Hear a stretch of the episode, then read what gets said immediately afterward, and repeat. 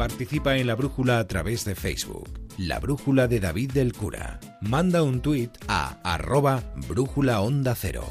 Participa en la brújula a través de WhatsApp. Deja tu mensaje de voz en el número 608-962-492.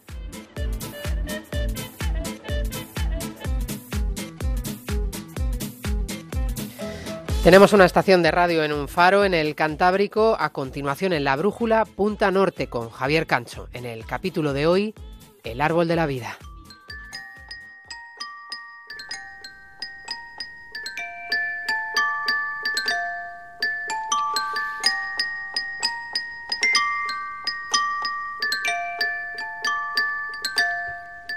La educación que recibe la infancia hoy en día, y desde hace demasiado tiempo, la educación mantiene una carencia estructural.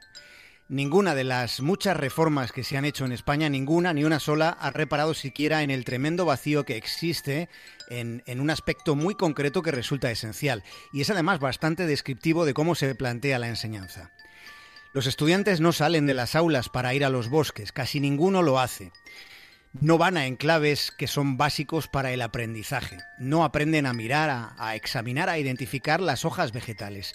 Les ciñen a las hojas de papel sin permitirles adquirir un conocimiento pleno de fundamento.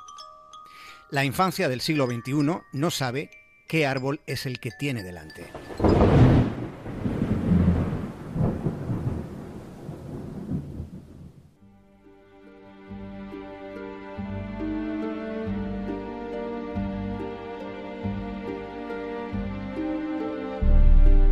Los árboles son nexos entre el pasado y el futuro, son seres formidables. ¿Se han fijado en el efecto que causa el viento en el tiempo de tormenta cuando sopla sobre los sauces? Los árboles son capaces de hacernos reparar en todos los sentidos que tenemos y que están ahí casi sin estar en nosotros sin que reparemos en ellos. Junto a los árboles es posible percibir los olores limpios. Puede escucharse el sonido de las hojas, el canto de los pájaros, la textura de la corteza puede tocarse, puede sentirse. Los árboles están llenos de vida. Los árboles alimentan tranquilamente, generosamente y en sigilo a todas las criaturas que viven dentro de su corteza.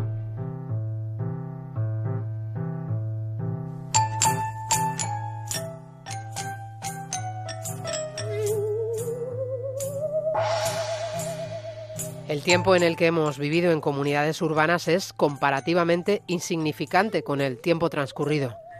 Durante miles de años el ser humano ha vivido rodeado de naturaleza, hemos formado parte de ella. Y no olvidemos que nuestro código genético es sobre todo memoria. Por eso nos pasa, suele ocurrirnos a todos, nos pasa que, un paisaje de árboles nos resulta como beneficioso, nos parece uno de los lugares más reconfortantes. Sucede que nuestra conciencia más ancestral está en esos parajes.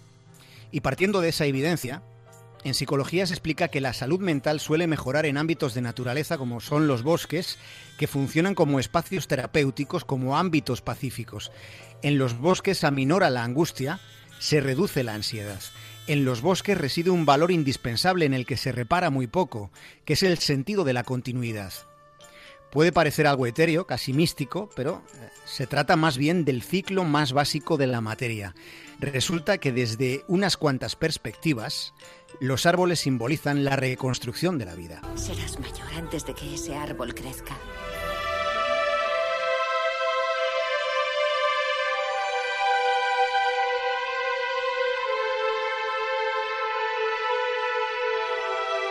La idea de abrazar a los árboles comenzó en la India, en el lejano año de 1730. Fue la época en la que un poderoso señor quiso construir un magnífico palacio en las afueras de Jodhpur. Los Marajá ordenaron derribar árboles que eran milenarios para levantar allí una magna construcción. Pero sucedió que una mujer llamada Amita Debri consideró que aquello suponía un sacrilegio, un atropello a la naturaleza cuando ese palacio podía levantarse en otro lugar. Una mañana Amita se abrazó a uno de aquellos árboles cuyas raíces se enredaban en las profundidades del tiempo. Los brazos de Amita no alcanzaban, desde luego, para circundar la fabulosa circunferencia de aquel ejemplar silencioso que estaba rodeado de sonidos calmados. Y ocurrió que el gesto de Amita fue seguido por decenas de mujeres que se pusieron de parte de la madre de todas las madres, se aferraron a los árboles y se negaron a marcharse incluso cuando la gran poda comenzó. Cuando terminó, había muerto 353 mujeres abrazadas a 353 árboles. Aquel día funesto se talaron troncos vegetales y troncos humanos.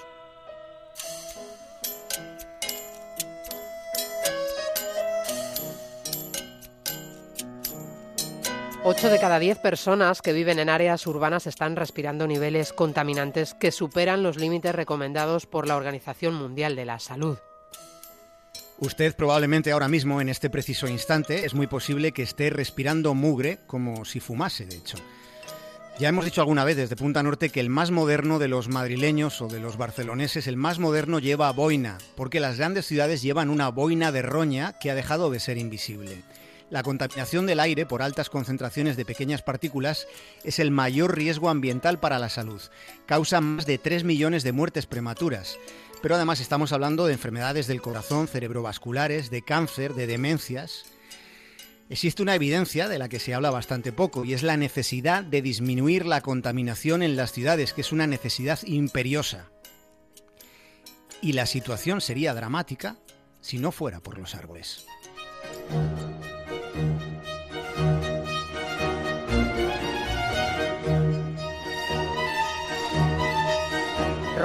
Es la ciudad de Europa con más espacio público verde. El 68% es territorio urbano arbolado. Roma es la ciudad de los pinos, pero también son óptimos los plátanos de sombra. Para cada ciudad interesa plantar determinados tipos de árbol. Lo conveniente es que tengan muchas hojas y que sean de, de gran tamaño. Como saben, los árboles absorben la contaminación, pero resulta que también aminoran la temperatura. Una de las mejores especies es el olmo. Sus hojas tienen una textura rugosa que es idónea para captar partículas y además el olmo emite menos compuestos orgánicos volátiles. Es bueno enmarcar las calles y las avenidas con árboles. Porque los árboles desvían las partículas hacia arriba, son como una especie de escudo protector de esa mugre que acaba entrando por nuestras fosas nasales e instalándose en los pulmones. Los árboles nos libran de poco menos del 1% de la contaminación del aire por lo general, aunque en determinados lugares se ha conseguido llegar al 15%. Puede parecer una birria, pero les aseguro que estamos hablando de toneladas de partículas. Hay estudios que ya cuantifican que los árboles en ciudades de Estados Unidos impiden 850 muertes al año y más de 670.000 casos de afecciones respiratorias. Puede parecer poco, pero no todo pueden hacerlo los árboles.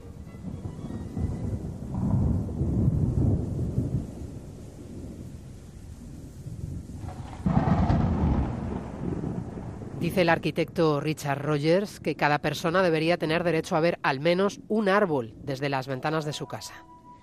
Se calcula que para el año 2050 el 70% de la población vivirá en ciudades de cómo sean esas ciudades dependerá cómo será la vida de esas personas, cómo será la vida de nuestros descendientes.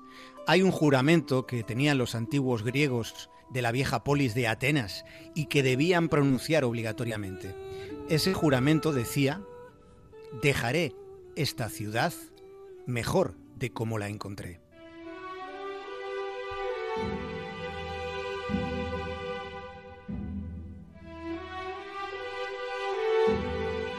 La mayoría de los árboles dejan el entorno en el que crecieron mejor de como estaba antes de que el ciclo de la vida los levantase.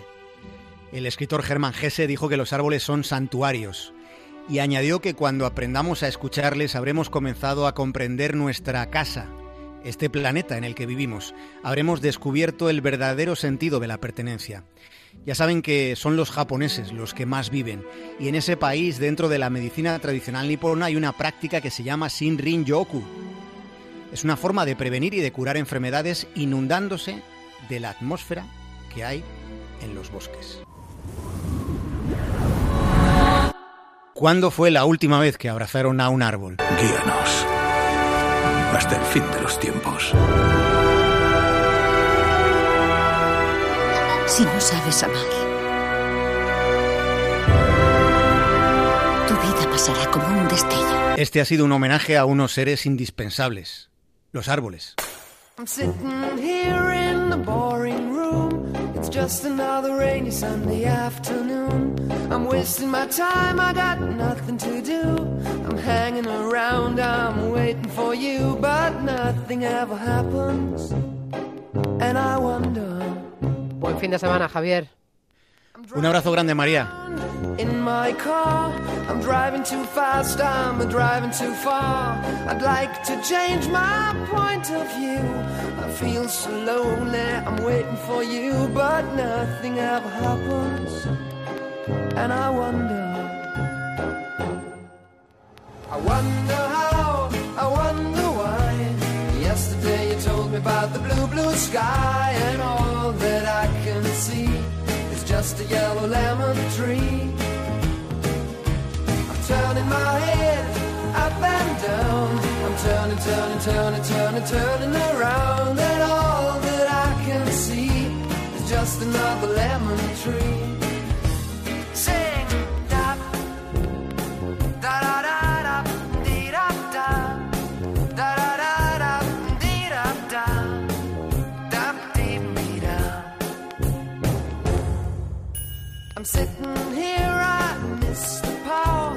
Like to go out, taking a shower, but there's a heavy cloud inside my head.